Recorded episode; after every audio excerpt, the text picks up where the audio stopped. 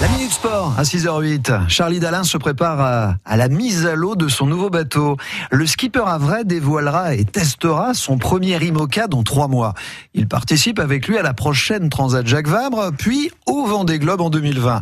En attendant, Charlie Dalin se fait la main sur un voilier plus petit, mais un peu similaire, celui de Martin Le Pape, avec qui il est engagé comme co-skipper sur la Sardina Cup, une course dont la troisième manche doit partir jeudi, Charlie C'est intéressant parce que déjà c'est euh, c'est un bateau euh, neuf.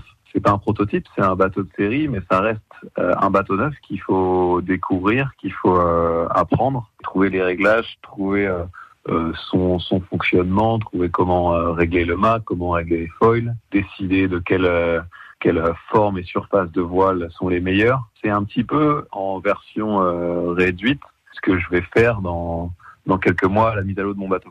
Mon bateau à Pivia sera beaucoup plus euh, plus euh, moderne et encore plus poussé, mais euh, mais au final, effectivement, je vais dans un, être dans un processus assez similaire avec mon, mon, mon IMOCA à Pivia au mois de juillet. On est à quoi, Charlie, maintenant? Trois mois, en gros, de la mise à l'eau de, de votre IMOCA Ouais, ouais, on est à on est à trois mois. Ça va venir très très vite.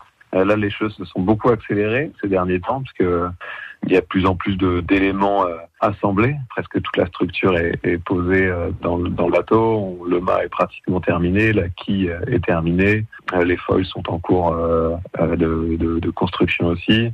Voilà, ça commence vraiment à, à se préciser. On est dans, dans, quelque chose de plus en plus concret. J'ai vraiment hâte de, de mettre à l'eau ce bateau, euh, ça, va être, un grand mot. Charlie Dalin avec Bertrand Queneut. Où est Charlie? Ben, Si vous voulez le retrouver, vous allez sur francebleu.fr. Il est 6h10.